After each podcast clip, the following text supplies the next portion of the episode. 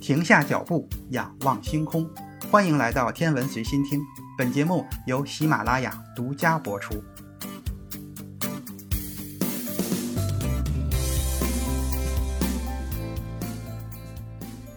各位听友，大家好。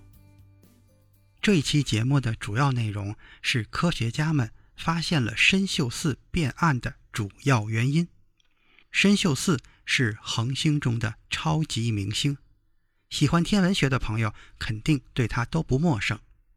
这一颗位于猎户座左肩膀上的红色亮星非常容易找到，绝大多数的晴朗的晚上都可以看到它。它是夜幕中全天第十的亮星。不过，在2019年的十月的时候，这颗星体开始变暗，一直到2020年的三月份才结束。变暗的时候，它的亮度下降了三倍左右。亮度排名到了二十名之外。参宿四是一颗红超巨星，直径是太阳的一千一百八十倍。如果把它放在太阳的位置上，恐怕连火星的轨道都要被它吞没。它和我们的距离是六百四十光年，这个距离和银河系十万光年的直径相比，也可以说是微不足道。正因为如此，参宿四也成为了夜空中最明亮的恒星之一。从2019年的9月开始，科学家们就发现这一颗巨大的恒星竟然自己变暗了。一直到2020年2月，它的亮度竟然降低了35%。宇宙中的恒星有亮度的脉动，原本是一件正常的事情，但是参宿四的变化幅度、速度以及突然性都表明这绝不是恒星正常的脉动。更神奇的是，在随后的日子里，它的亮度又逐渐的恢复了正常，就好像从来没有变暗过一样。亮度的巨变本来就引人关注，但是参宿四的身份又更加让科学家们重视，因为它是一颗已经进入到演化末期的恒星，即将耗尽本体内的所有燃料，并爆发成为超新星。它爆发的时候，远在数百光年之外的参宿四将会像满月一样明亮。绝对是千年一遇的宇宙奇观。然而，这种天象本来就罕见，又没有完整的理论，科学家们也不知道上演之前参宿四会有什么征兆，所以他们怀疑参宿四的亮度巨变会不会就是超新星爆发前的前兆呢？结果可能会让人失望。经过大量的研究，科学家们发现，这或许只是参宿四的一次少见而又普通的天文现象罢了。八月五日，《自然通讯》杂志上发表了中国科学院国家天文台研究员领导的研究团队的最新成果。他们的研究发现，参宿四的变暗其实是来自于和太阳类似的一种活动，就是黑子。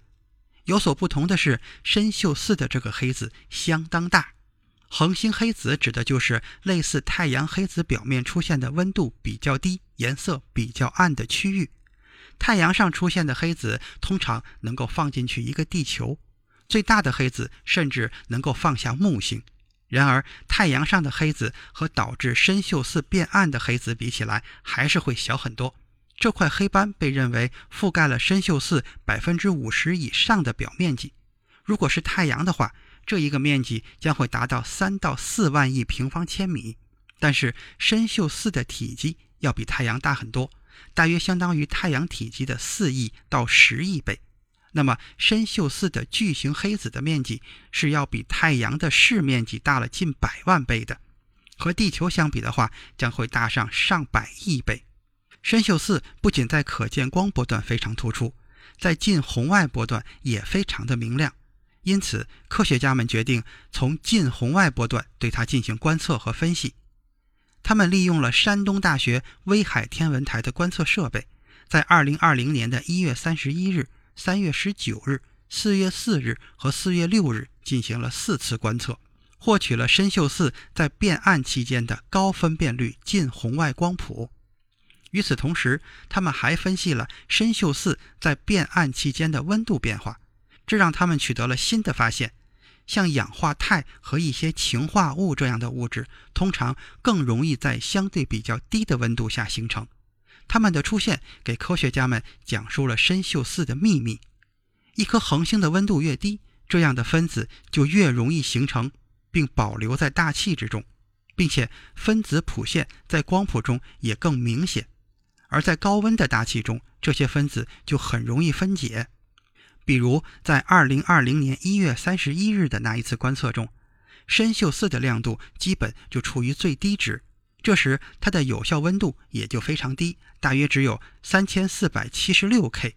当它的亮度逐渐恢复正常的时候，它的有效温度也随着上升到了3646 K，中间相差了一百七十 K。这样的变化幅度已经足以解释参宿四为什么会变暗了。其实，在太阳上就经常会出现太阳黑子。